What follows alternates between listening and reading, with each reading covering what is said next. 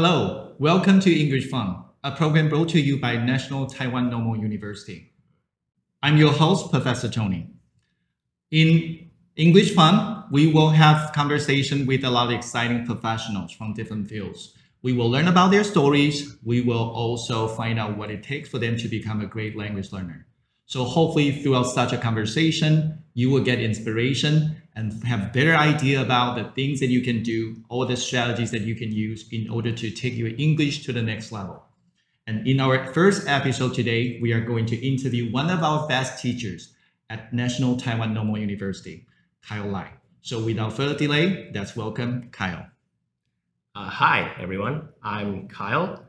And a fun fact about me is that I was born in South Africa and I came back to Taiwan 15 years ago. Currently, right now, I am a lecturer at uh, NTNU, the Foreign Language Education Division. And uh, I'm also uh, a PhD student studying in the Department of TESOL, which is uh, teaching English as a second language. All right, so Kyle, you are a language learner, you are also a language teacher, as well as a language researcher. Correct, correct. Okay, yes. so how did you start learning English? Well, uh, like I mentioned, I was uh, born in South Africa. I was also raised by uh, two Taiwanese parents. So, to be really technical, my first language was actually Mandarin Chinese Mm-hmm. until the age of 5 Mm-hmm. Okay. Then afterwards, I went to kindergarten. And then I discovered that I couldn't understand what the teachers and my classmates were saying.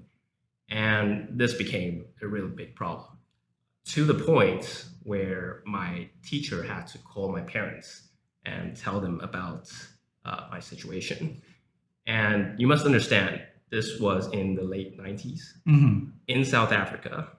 Uh, so they were not very familiar with what was teaching a second language to a Right. child who didn't speak English. Right. Okay, so by the way, uh, in South Africa, there are 11 official languages, and English is also one of them, Right. which is also the most predominantly used uh, language.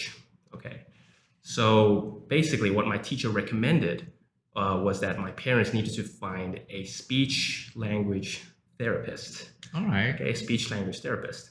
Now, uh, their profession is to help children who have certain language disorders. Mm-hmm. So it could be uh, fluency, uh, their Right. articulation. Okay, so they introduced me to to uh, this language therapist. Did you really go? Uh, I didn't need to go. Uh, what happened was after school, I had to stay behind. I had to Right. watch all my classmates uh, go home. Well, I couldn't go home. I had to stay behind. The language therapist would come, and then she would sort of like treat me. It's like a detention. It is it definitely was. And the funny thing is, I don't really remember uh, the specifics of what she did. Right. Okay, but I do remember that this was a very short-lived uh, session. Did it help? Uh, not really, because the speech therapist actually told my parents that, well, your child doesn't seem to have any, Mhm. uh, you know, language disorder, Right. but it just seems that he just doesn't understand. so what's the problem then? Was that I was not exposed to English enough, Okay. right? And so what happened was the teacher said, okay, then perhaps you should uh, switch up some strategies. You should uh, speak more English at home, Right. or uh, teach your son more English. Uh, try to find ways to expose him to Right. English language. So did your parents really try to create such an environment at home? They did. They did. Okay, so what did so they do? They tried uh, to try to speak English with me uh, at home, um, but you you must remember that their English is not uh, as as native as Mhm. native like. Okay, but they also brought me a lot of uh, uh, videotapes of Right. cartoons Right. and especially Disney cartoons. So I watched a lot of Disney um, from that point on. But did you find it awkward? Like Uh, your parents started talking to you in English, a Mhm. language that you, you were not familiar with at the time. So did you find it awkward? I, I think so. I think I think I did. Um, I remember there was still a, a time when they would try to speak English to me, but I would still reply back in Chinese. I I was actually surprised that you didn't refuse to communicate to, with them. You still try your best to communicate with them, Mhm. although you use Chinese in the beginning, right? I probably did, but I mean, it's it's quite a distance. So when did you start feeling? Uh, when did you start feeling comfortable talking to them in English? start? Um, I would say around elementary school. Mm-hmm. Yeah. So well, basically, you know, when you go to school, you still have to speak English with my Right. classmates and with my teachers. Right. So you know, gradually, gradually, English became the more predominant language in my life. Right. Yeah.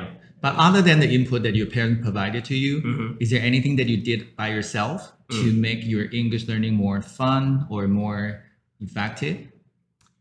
Um, Because you know that this is the language that you need in order to Right, survive, right? right, right. In school. Right. So there's a, there's a, actually a story behind this, and it was uh, in the beginning when I couldn't speak English very well. Um, I was uh, bullied very often at school, Right. and uh, here's some context. In South Africa, it's a very multicultural uh, nation, Right. multicultural country, and so we have people from many different backgrounds and different ethnicities. And you can imagine, I was the uh, only uh, Asian-looking kid uh, Mhm. in class, and I couldn't speak English well. Right. So back then, I used to get into a lot of uh, fights. I was picked on and uh, Mhm. bullied.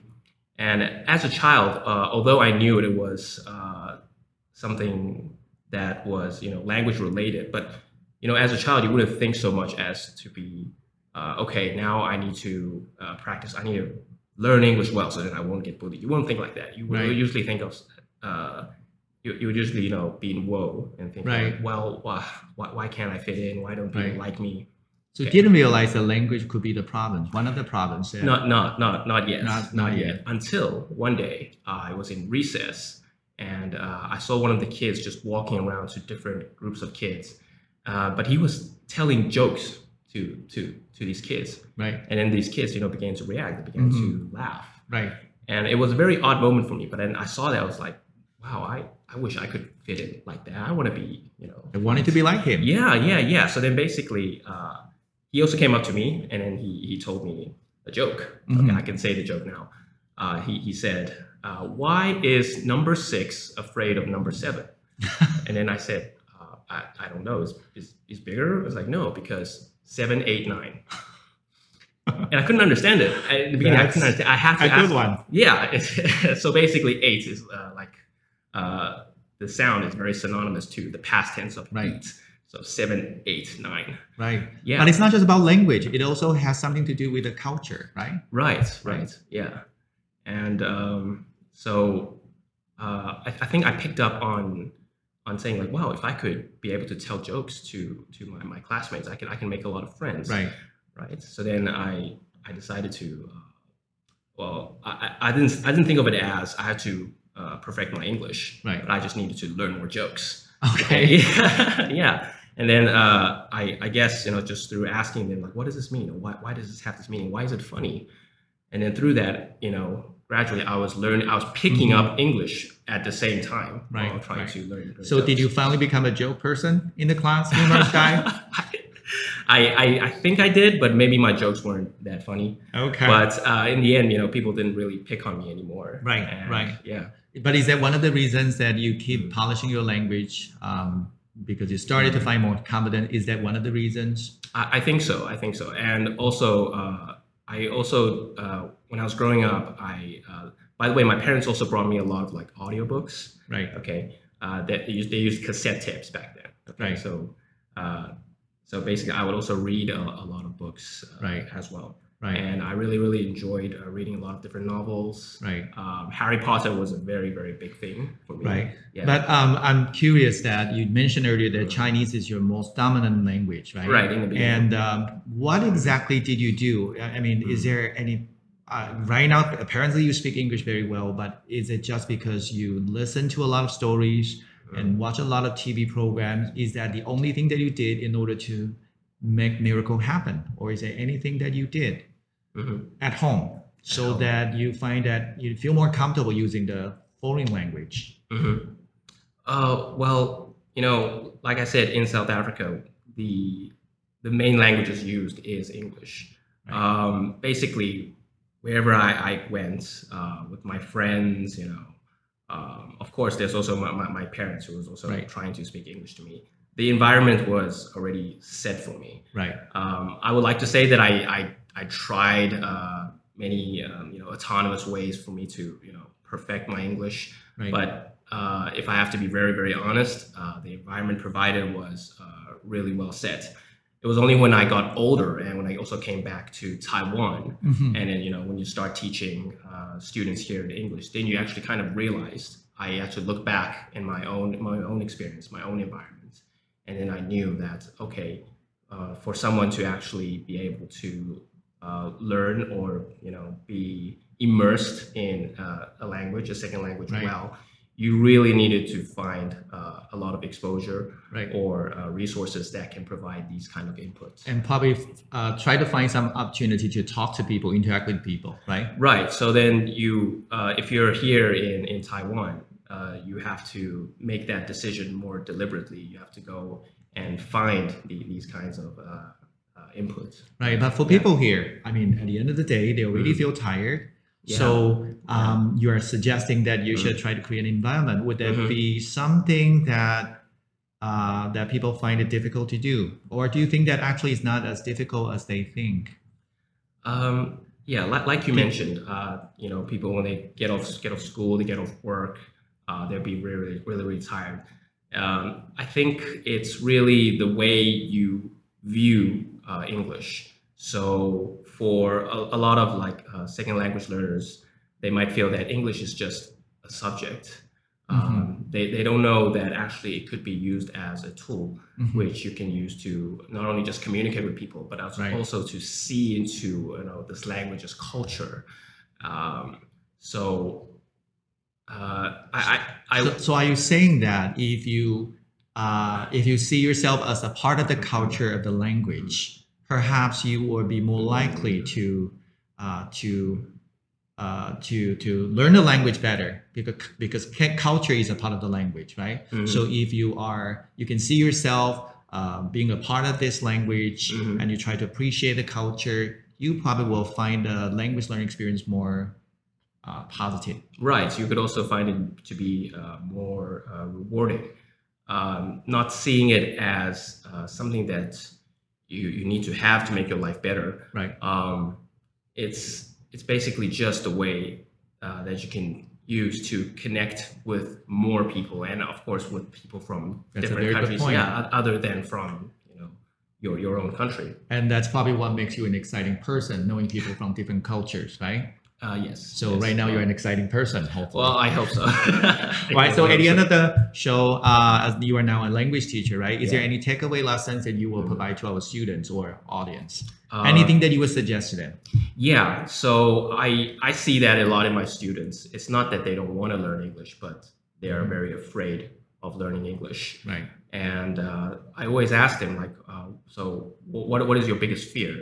And they'll say like, well, I I just want to I don't want to say the wrong thing. Uh, I don't want to look like a fool when I'm speaking with someone in English. And Right. they realize that I, I I'm not actually very fluent. Mhm. Uh, but this is when I tell them is that you must think of it from a different perspective Right. let's say someone here is learning Chinese, Uh huh. okay, and then they come speak to you, and now they're not using very fluent Chinese. Now, Right. what would you think of them? And then they'll be like, well, no, I'll be very happy actually. Um, I'm very pleased that someone is actually willing to learn Chinese and try to Mhm. speak with me in Chinese. And then I tell them, well, wouldn't that be the same if you're speaking English to someone who might be a native speaker? Mhm. You know, and that sort of like changes their their perspective. Right. Thank you. Yeah. So in our show today, I think we learned a lot of interesting perspectives that I personally didn't think about. Um, language could be fun if you Mhm. also try to uh, appreciate the culture of the language at the same time. So um, hopefully everyone will get some inspiration from the story um, that we learned from Kyle. So thank you very much. Um, that's the end of our first show. Thank you. Thank you.